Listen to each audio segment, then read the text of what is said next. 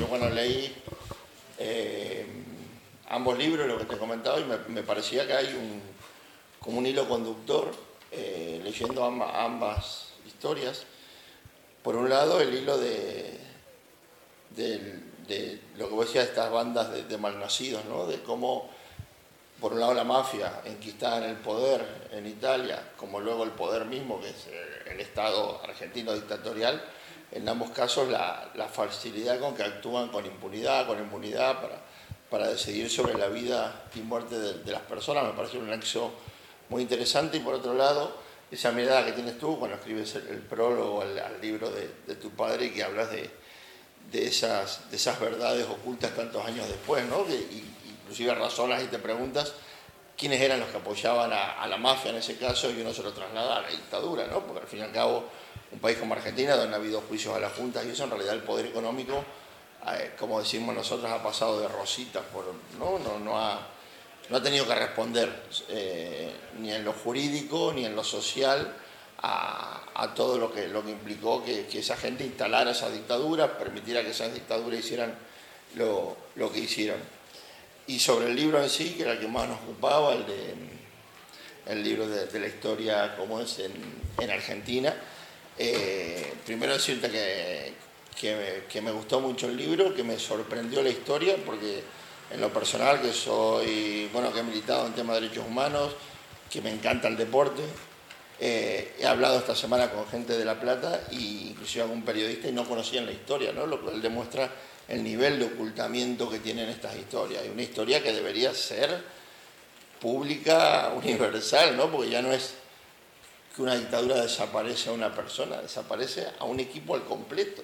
Durante cierta cantidad de tiempo se dedican a exterminar eh, como la solución final, como quien dice, ¿no? a exterminar uno a uno todas las personas que integraban, ese, en este caso, el grupo de la Plata Rugby Club. Eh, y luego una historia que creo que encierra mucha dignidad eh, en esa respuesta juvenil, pensar uno pensaba que eran chavales de 17, 15, 16 años, 18, pensar esa respuesta tan, tan digna en un momento en que gran parte de la sociedad se callaba, en un momento, eh, hay que pensar que en años previos a, pero ya en plena organización del, gran evento deportivo para lavar la dictadura, que era el Mundial 78, y que en ese momento tuvieran esa dignidad de resistencia, de lucha, de, de, no claudicar a pesar de que veían que uno a uno iba cayendo, me parece una historia muy digna y fundamentalmente, y con esto acabo, me parece una historia fundamental a conocer porque echa luz sobre situaciones que trágicamente pueden volver a ocurrir. ¿no? Estamos viendo ahora los resultados en Italia electorales, estamos viendo eh, bueno, el otro día el intento de asesinato en Argentina de, de la vicepresidenta, digo, eh, estamos viendo un Bolsonaro en Brasil, que esperemos que el domingo las urnas decidan quitarlo. Pero digo, estamos viendo situaciones que dicen, o sea, estas cosas hay que echar mucha luz porque corremos seriamente el riesgo de, que vuelvan a suceder, ¿no? Y entonces nada, te invito a que, nos cuentes todo lo que, lo que nos quieras contar de, esta, de esta novela. Una pregunta antes que nada, ¿no hay previsto hacer alguna película? Se, trabaja para, hacer una película, sí, una producción entre Italia y Argentina. Y se hizo un guion teatral hace años y bueno, actuaron por varios años, porque es una historia que, bueno, eh, cada uno encuentra algo de, de aparecido a su propia historia, su propia vida. Yo la encontré como periodista, estaba en Argentina, estuve allá varias veces. Y tuve la misma impresión tuya, o sea, nadie sabía. Encontré eh, testimonios, testigos, algo, alguien que me contó, pero era una de las historias desaparecidas. Entiendo que cuando tú tienes 30.000, 35.000, 40.000 muertos, es una tragedia donde historias como esta son muchas, pero todo un equipo de rugby que fue exterminado con una intención ah, muy científica, muy geométrica. No entendía por qué eh, el mismo Raúl, que él sobrevivió, no, había contado esta historia. Y me di cuenta que hay un problema con lo que sobreviven. eh, una, especie de sentimiento de culpa, un sentido de culpa. La, la misma cosa que pasó, por ejemplo, a un escritor italiano, Primo Levi, que tuvo la oportunidad de sobrevivir en Auschwitz, eh, escribió un texto, el más rico, creo, el más profundo, el más trágico, y después de 20 años se, se, se tumbó, se mató, porque ser el único, que, el único lo único, no, él o lo único, el único, el único. Ser el único, quedarse el único es uh, algo de muy pesado. Esa es la primera razón por, la cual quise bueno, conocer más de esta historia, traer una inspiración para escribir una novela que tiene unos puntos parados de la historia, después tiene su dirección de cuento. Y hay dos momentos en esta historia que me parecen extraordinarios, porque no son héroes estos, estos muchachos, son muchachos que que quieren hacer su vida jugadores de, de, fútbol. Todavía no se dan cuenta de lo que pasa en el país, no lo entienden, no, no llega. Eh, un día llega, un día llega porque uno de los compañeros eh, lo matan y uno de los más jóvenes lo encuentran con las manos agarradas a las espaldas, con una bala en la cabeza. Y se preguntan qué hacer, qué puede hacer un grupo de jóvenes, chavales, dicen ustedes, ¿no? Chavales, ¿qué pueden hacer? La única cosa que pueden hacer es seguir uh, practicando, seguir jugando. Entonces es, van en la cancha, y, pero piden de hacer un minuto de silencio. Y este minuto de silencio se convierte en uh, dos minutos, tres minutos, cinco minutos, diez minutos en todo el estadio los jugadores, los adversarios se quedan todos eh, eh, parados sin decir una palabra por 10 minutos. Empieza la guerra, porque esta es una provocación. Cuando llega la noticia que la reacción a la muerte, había sido matado, de este compañero fue 10 minutos de silencio para los militares, el mando local militar era una provocación. Esos son un grupo de subversivos. Hay que acabar con todos. Y es lo que pasa en, dos años. Y hay una segunda imagen que me, me, me, me quedó muy, muy, clara, muy fuerte. Después de que ya habían desaparecido dos, tres, cuatro de ellos, eh, estos jóvenes se dan cuenta que, bueno, van a matarlo todos.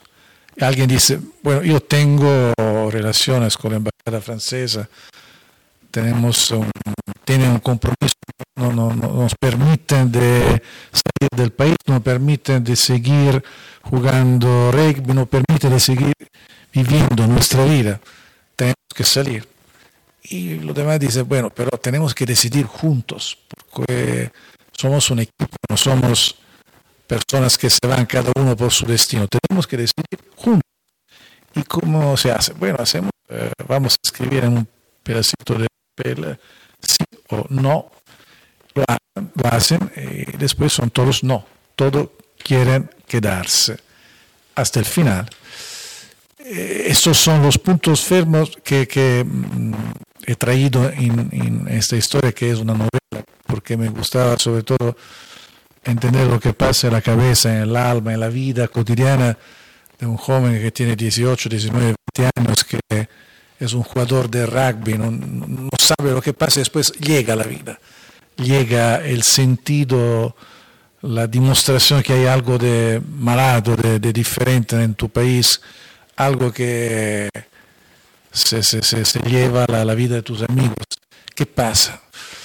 Eh, la respuesta que, que ofrecieron fue una respuesta de, como tú dices, de extrema dignidad. O sea, no tenían armas, no tenían nada, no tenían medidas, instrumentos. La única medida era, bueno, ustedes quieren que nosotros acabamos con el campeonato, que nosotros empezamos, que decimos, bueno, ustedes ganaron. No, vamos uh, a continuar uh, nuestro campeonato hasta el final. También se, solo uno que va a sobrevivir a esta matanza, que es Raúl, y que me contó esta historia, después de 30, 30 y pico años, cuando lo encontré a, a La Plata, tiene más o menos mi edad, unos años más, todavía sigue viviendo en el, el ambiente, en la atmósfera del rugby, y me dice, uh, me, me dijo en esta entrevista que aún es difícil de hablar de lo que pasó. En su web me dijo, bueno, hay una placa que recuerda los nombres de los muertos, pero no dice son muertos porque fueron matados para el terrorismo de Estado, caídos por lo, creo que diga, los, los acontecimientos de la, de la década de los 80, nada más nada más, sin hablar, sin poner la palabra dictadura, terrorismo de Estado, asesinado, nada. Y feminismo, sí. Y todavía él me dice es complicado por varios uh, grupos sociales de, hablar de lo que pasó en el sentido de, pedir, de preguntar, de pretender verdad y uh, sobre esta verdad construir un juicio sobre estos acontecimientos. Esta es una novela, no es un uh, diario periodístico, no es un cuento periodístico, tiene unos puntos de realidad y después el trabajo es, el, es mi trabajo. Y hay otro libro que hemos presentado en estos días, Mafia, que es un libro que escribió mi, mi padre, que, que, era periodista como mí, que fue matado a la mafia hace casi 40 años, después de escribir este libro, pero no por este libro, por varias cosas por la calidad del periodismo que se hacía. Eh, mmm, son dos cosas bastante parecidas, en el sentido que la dimensión de un poder criminal, que sea un terrorismo de Estado, que sea un poder criminal mafioso, la dimensión del poder necesita unas cosas que son siempre las mismas. Necesita impunidad, necesita mentira, necesita violencia, necesita eh, el apoyo, el respaldo de unos segmentos sociales que son los más poderosos, sin eh, conexiones con el poder económico, con el poder financiero, con parte del poder político, la mafia no, no, no, hubiera tenido la fuerza que ha tenido, tampoco la impunidad que ha tenido. Y creo que la misma cosa es lo que pasó en Argentina, por lo que me contaron todos los lo, lo, lo testigos, o sea, sin el respaldo, por ejemplo, de la iglesia, sin respaldo de la economía fuerte del país, que respaldó la actividad de estos militares y también la actividad de limpieza. ¿no?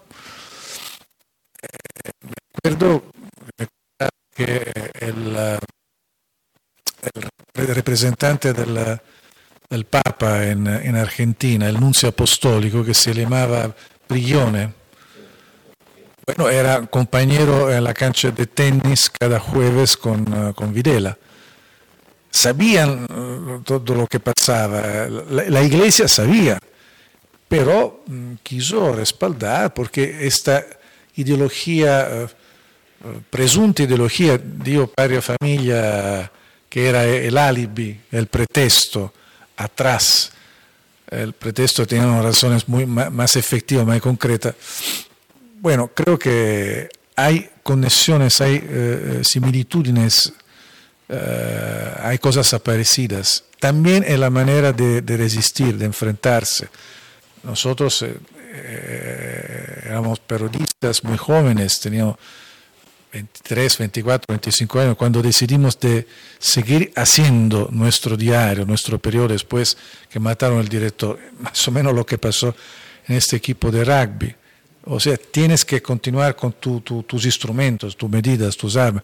Tienes que seguir en tu compromiso. Es la única respuesta que puede dar. Y, y cada día te, te, das cuenta que no es solamente un problema militar, criminal, de violencia criminal. Es un problema de eh, reciprocidad de apoyo.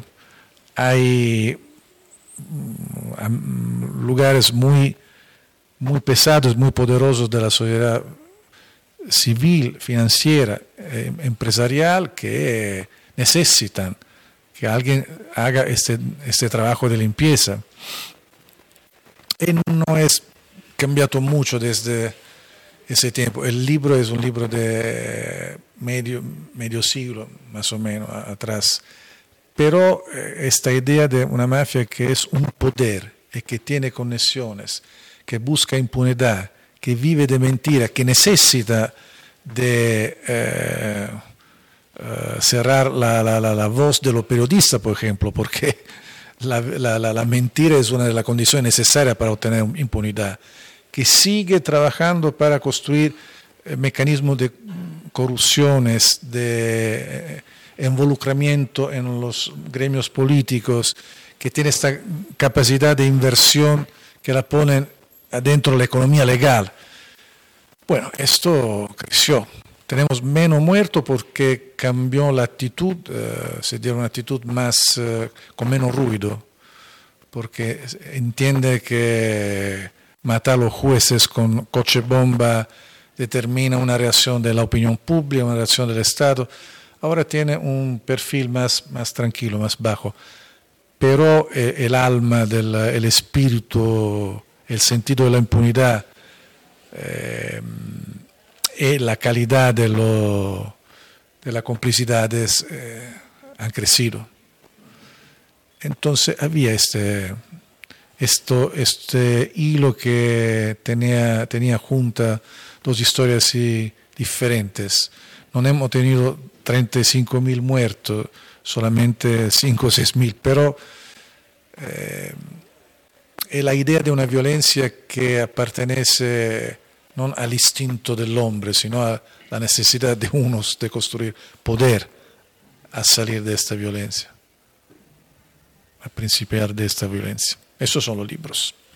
Una novela es un trabajo periodístico en, senso, en sentido muy, muy tradicional, que mafia.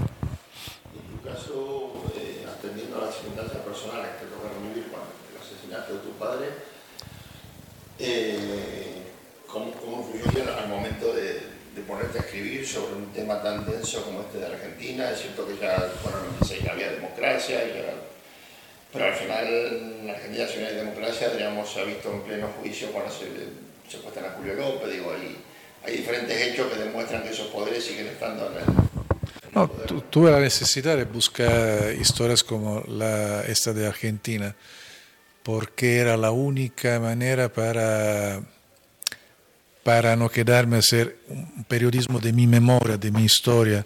Entonces, después de tres años, eh, salí para América Latina y para dos años trabajé solamente en América Latina buscando historias más grandes de la mía, con tragedias sociales y civiles mucho más grandes, donde mi historia estaba muy de lado, muy marginal, muy lejana de, lo que, iba a contar. Esto me, me, me, salvó, porque me, ofreció la, la, oportunidad de eh, volver a ser periodista, no el, el, vigilante de mi historia, sino el periodista va a buscar historia en el mundo. En estos dos años encontré eh, historias increíbles y me, me, me, quedé a trabajar sobre asuntos de América Latina por varios años después como corresponsal, encontré al final la historia del uh, Rugby La Plata. Casualmente, como, como todas las historias, como, como, como enseña Kapuczynski, que es un uh, periodista maestro, hay, que caminar a pie. Vas caminando, las historias te, te vienen en cuenta, la vas a conocer. Ahora es una temporada un poco más complicada porque con, tiene internet, eso está ya, ya lista para escribirla. Cuando trabajé con estos asuntos tenía que esperar, escuchar, era también una calidad diversa de, de, periodismo y de cuento periodístico, y de, profundidad, de profundidad también en, en, la historia, o sea, la dimensión humana, creo que es la cosa más importante, es la cosa que me intenté también de, poner en el, en el, centro de esta novela. O sea, el alma de los personajes que pasa en la vida de, un muchacho que se encuentra de repente al centro de una guerra que no sabe, que no conoce, que no quiere, pero está, porque te mataron tu compañero. Ahora tienes que hacer algo. Yo te quería hacer si alguno de ellos, el primer desaparecido o alguno, tenía algún vínculo político. Sí, sí, sí, habían vínculos políticos, como había por muchos, pero eran vínculos políticos, no eran subversivos. El, muchacho que mataron tenía 16 años, eh, era un líder estudiantil, había participado a una manifestación en contra de la subida del precio del boleto del bus, del boleto estudiantil. O sea, ese era el nivel, el nivel de, su, de era esto. Pero bueno, tú podías trabajar con el sindicato o podías trabajar como líder estudiantil, eh, estabas en una lista, tú sabes mejor, ¿no? ¿Sabes? Porque, ¿cómo, cómo explicó uno de estos a un proceso? El, uh, el traidor de las, de las Madres de Plaza de Mayo, lo que estaba infiltrado, Astiz. Astiz dijo, bueno, nuestro compromiso era, antes vamos a matar todos los subversivos, después los amigos, los cómplices, después los neutrales, los que no quieren decidir de qué lado estar. Esta era la idea, o sea, limpiar la sociedad, no los enemigos en stricto senso, todo lo que era en el contexto. Y por eso mataron uh, casi 40.000 personas. Hay, hay, un dato que me llama la atención, que no sé si les encontré la explicación, porque estaba leyendo que la dictadura argentina hubo algo más de 250 deportistas asesinados o desaparecidos, pero de los cuales 152 son jugadores de rugby. ¿Son? Jugadores de rugby. Sí. Entonces es como en un país donde el fútbol es tan preponderante, donde el rugby en esa época no tenía mayor peso, y además un rugby generalmente vinculado a las clases sociales altas, ¿no? que generalmente están más sí. en connivencia con estos poderes llama la atención que haya sido el deporte más afectado. ¿no? Sí, sí, es una cosa bastante rara, bastante extraña.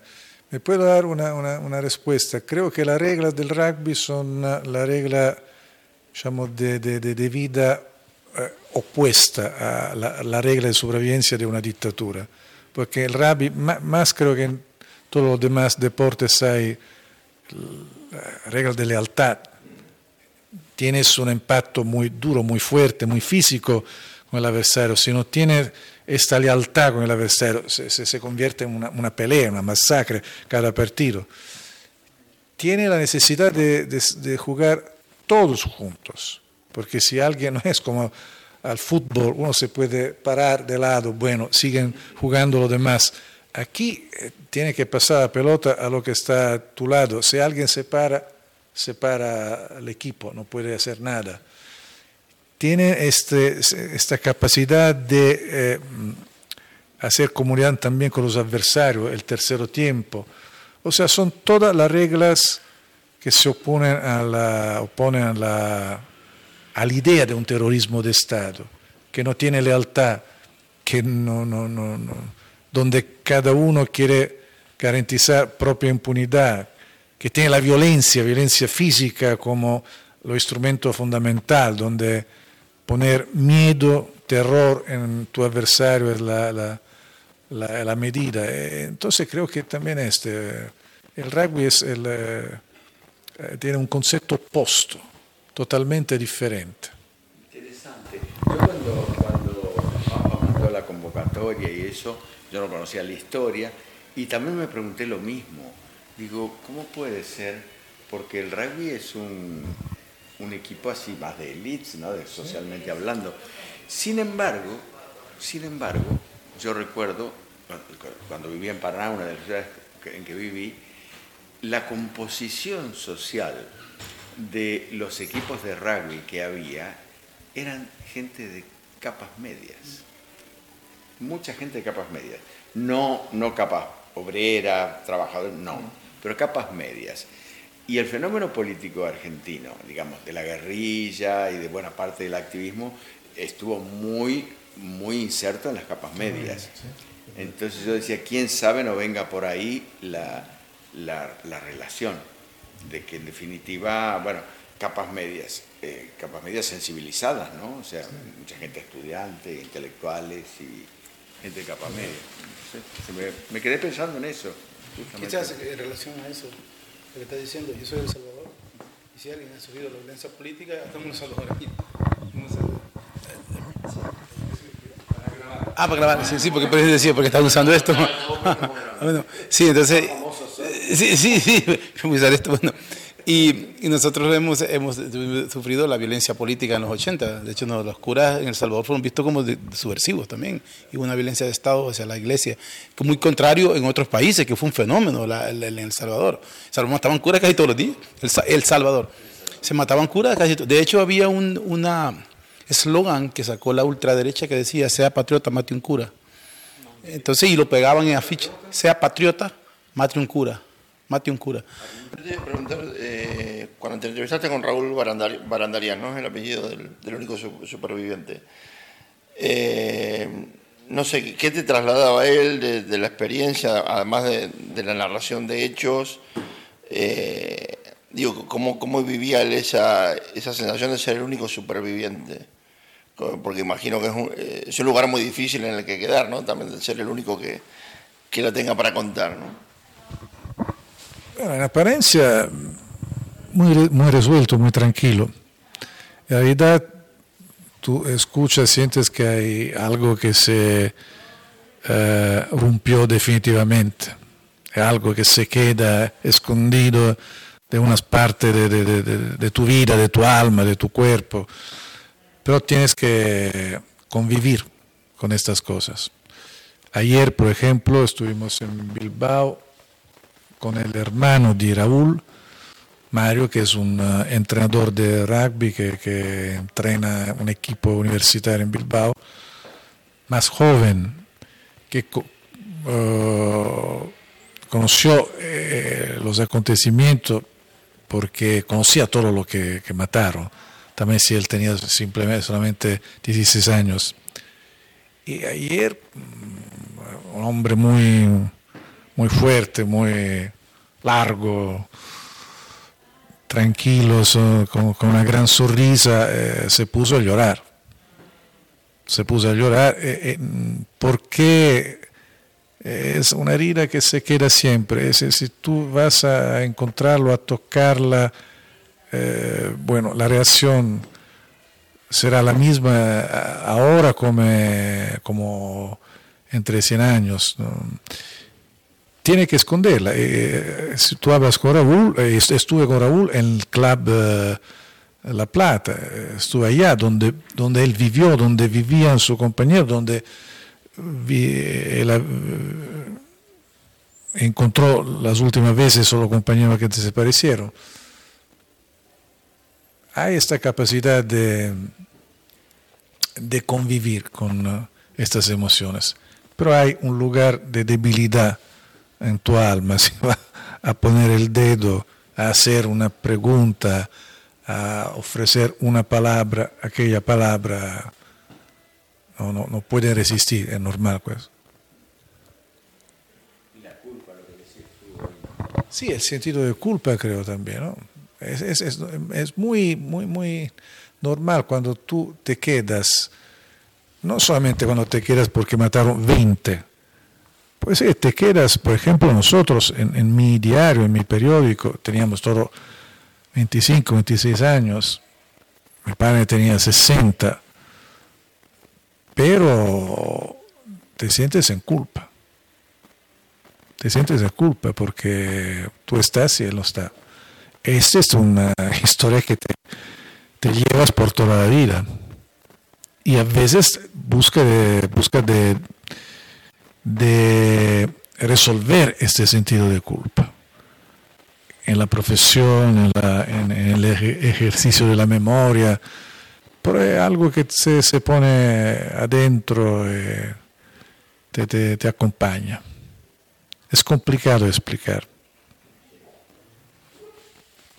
Bueno, varias cosas me han impresionado de tu exposición, pero sobre todo mm, lo del asesinato de tu padre, que te fuiste a América Latina a hablar con la gente.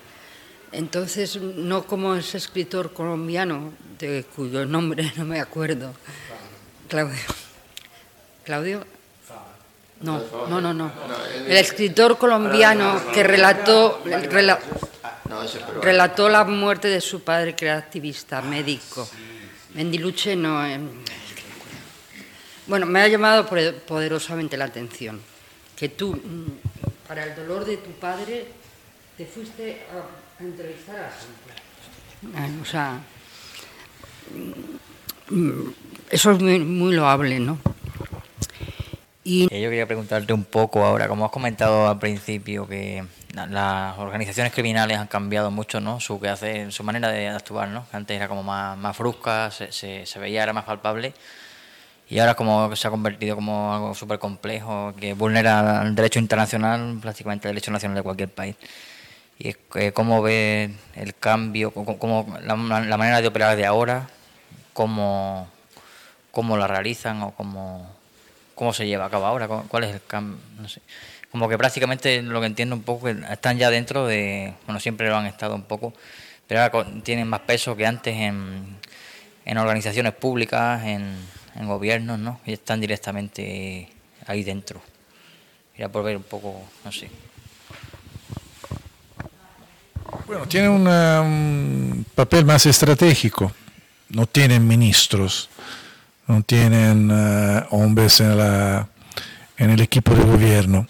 Van a elegir con más estrategia, con más inteligencia. O sea, más importante que tener entre tus amigos, tu, tu cómplice es el, alcalde, más importante es tener el jefe de la oficina eh, de, urbanización o el, jefe de la administración que tiene el control de uh, los apaltos, de los gastos públicos, son más selectivos. No, no, no, ahora son más pragmáticos ¿Qué, quieren hacer? Quieren hacer inversiones, quieren ponerse en el marco legal de la economía, quieren buscar plata pública, quieren interceptar los gastos públicos, quieren tener a su lado empresas eh, limpias como Testallero, me parece dice. Testaferros. Bueno, entonces no, no, no necesitas el ministro, necesitas hombre de segunda, de tercera línea que pero te pueden garantizar que te pueden abrir la puerta que tú necesitas abrir. Este pragmatismo eh, eh, a surgir es bastante, bastante nuevo y sobre todo bastante útil para ellos porque dejan menos trazas. La segunda cosa, ¿qué, ¿qué, calidad de inversiones quieres hacer? Una vez, bueno, las inversiones eran algo que se podía manejar, tocar, ver la casa, el campo, el castillo, la villa. Ahora son uh, fondos uh, son, uh, inmateriales, son fondos soberanos, son empresas de, buena calidad, son inversiones en el campo de la, de la energía alternativa, fotovoltaico, no sé cómo se dice, fotovoltaico, eólico. Eh, sobre todo porque invierte, eh, inviertes tu, dinero, lo limpias y al mismo tiempo creas eh, ocupación, creas consenso, creas un circuito de, de empresas que son empresas que llegan, salen desde una inversión mafiosa, pero se ponen en un marco legal. Entonces dejas Uh, desaparecer tus trazas día para día. Y esto eh, determina que es más complicado encontrarlos. Por ejemplo, tenemos este señor, se llama Mateo Messina Denaro, que es considerado el, el jefe ahora, latitante desde hace 30 años más o menos. Es complicado porque no, no, no, una vez lo suficiente era seguir el olor del dinero. Hoy el olor del dinero te, te, lleva por todo lado, también en España. Hay inversiones en el sector turístico en España muy fuertes porque, porque no se pone, no hay problema ideológicos, tenemos que tener la plata aquí, en, en, mi casa, en nuestra casa, en Sicilia, en Calabria. Los calabreses, la Andrangheta, que es una de las más poderosas organizaciones criminales del mundo, nunca hace inversiones en Calabria. Hace inversiones donde la inversión puede producir eh, profito, dinero. Entonces, más normal que se haga eh, cerca de Milán, de Bolonia, de Turín. Lo más importante del proceso que se han, juicio que se han celebrado en los últimos años, lo, lo cosiddetto, cosiddetto lo, i cosiddetti, entre comillas, maxi processi. Bueno, se hicieron a Milano, a Bologna, a Roma, non a Palermo ni a Reggio Calabria, porque eh, la inversión mafiosa quiere decir poner raíces sociales en el territorio, desplazar ingresos, recursos, medidas, hombres, se hace donde hay más gastos públicos, más plata pública, y esto también fuera de Italia. Y es el signo de una mafia totalmente diferente porque hace mucho menos, mucho menos ruido y tiene una inteligencia en el buscar las oportunidades para ponerse adentro el marco legal de la economía y, sobre todo de, tener el respaldo de gremios eh, económicos, financieros.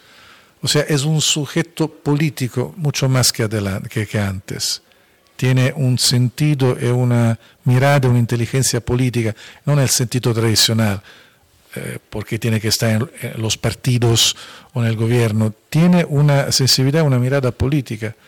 E eh, la, la, violencia è l'ultimo, uh, l'ultima delle medidas. Si no sirve violencia, no, la usas. Tienes bajo el nivel de de presión uh, emotiva de la opinión pública y trabajas uh, sin problema. Más o menos lo que pasó en Colombia después que derrumbaron el cartel de Medellín o el mismo cartel de Cali. Ya entre el cartel de Cali y el cartel de Medellín había diferencias profundas. Escobar, Escobar eh, derrumbaba aviones.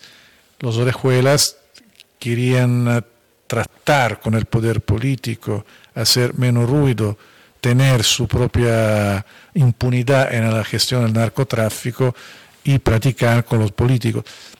La misma cosa pasa ahora en Italia con una nueva generación y sabemos muy poco de quién son. Tenemos uh, bien claros lo que representa la historia de mafia, pero lo que son la actualidad. Eh, a veces son personas que no tienen nada que ver con los grupos mafiosos tradicionales. Ese es un trabajo de inteligencia eh, judicial, eh, investigativa que hay que hacer, muy, muy complicada. Bueno, tengo una pregunta con respecto a lo de las mafias. Eh, hay un momento, existe un momento donde estos capos grandes, poderosos, crecen tanto que ya, ya no necesitan hacer negocios sucios. Una vez que limpias del dinero, que ya está grande, ¿por qué voy a seguir arriesgándome a seguir haciendo negocios y ya, ya, ya no necesito? Ya estoy, soy parte de esta élite gobernante estoy, estoy viviendo la vida tranquilo, ya no necesito que me anden persiguiendo. Hay un momento que se salen, o, y esa es una pregunta. La otra pregunta es también relacionada. ¿Cuál es, la, el, cuál es tu, desde tu perspectiva?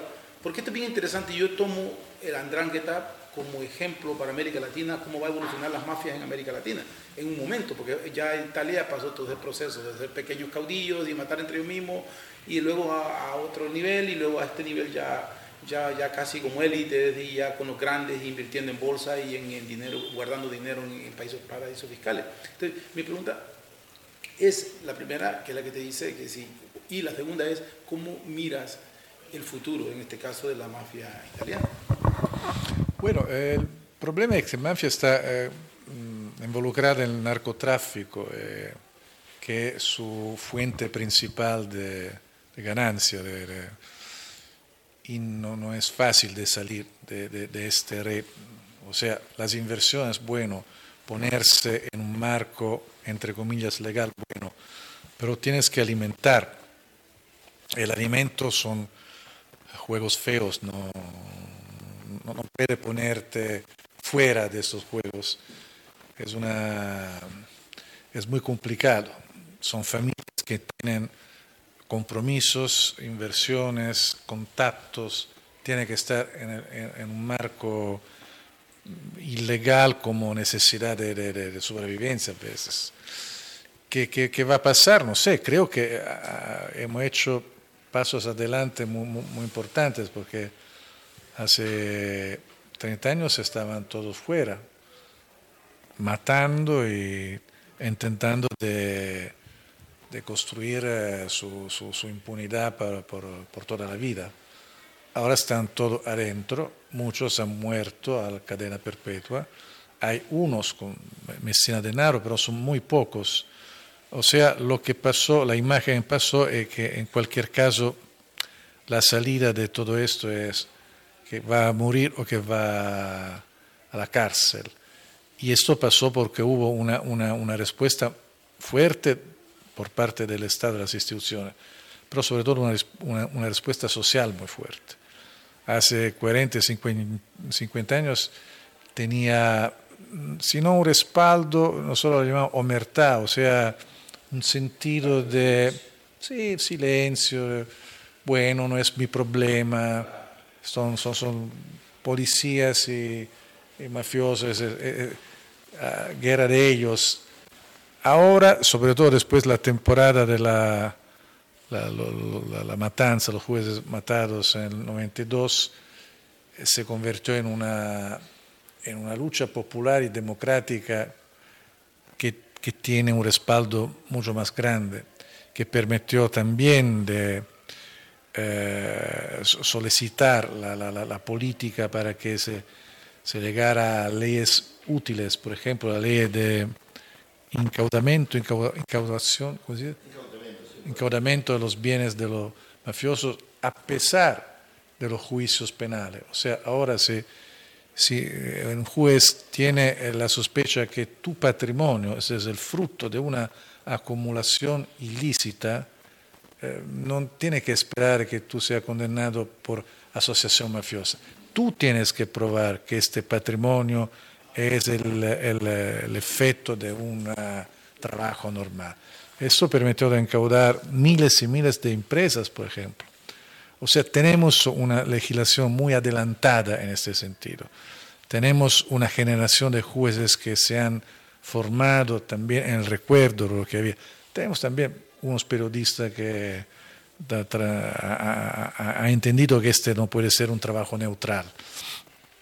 Pero tenemos todavía conexiones. La capacidad de corrupción que tiene el dinero es increíble. Al final, sí, el país tiene su, su, sentimiento social, su, respuesta, su rechazo, pero la capacidad de corrompir, de garantizar eh, carreras políticas, de respaldar juegos económicos sigue siendo muy fuerte. Eh, estamos en el juego ahora. Bueno, nada, si no hay más, yo simplemente agradecerte la, presencia eh, y nada, y por habernos regalado este momento que, me ha parecido sumamente interesante. ¿no? A, mí como argentino conocer una historia que desconocía eh, y como persona fundamentalmente conocer historias así, lo que, lo que tú decías, ¿no? al final son historias que, que hacen dejar la, lo ponen a uno al margen y ver la, la dignidad que hay por ahí dando vuelta en un montón de pequeñas, grandes historias que uno desconoce y que siempre vale la pena tener en cuenta. Mil gracias.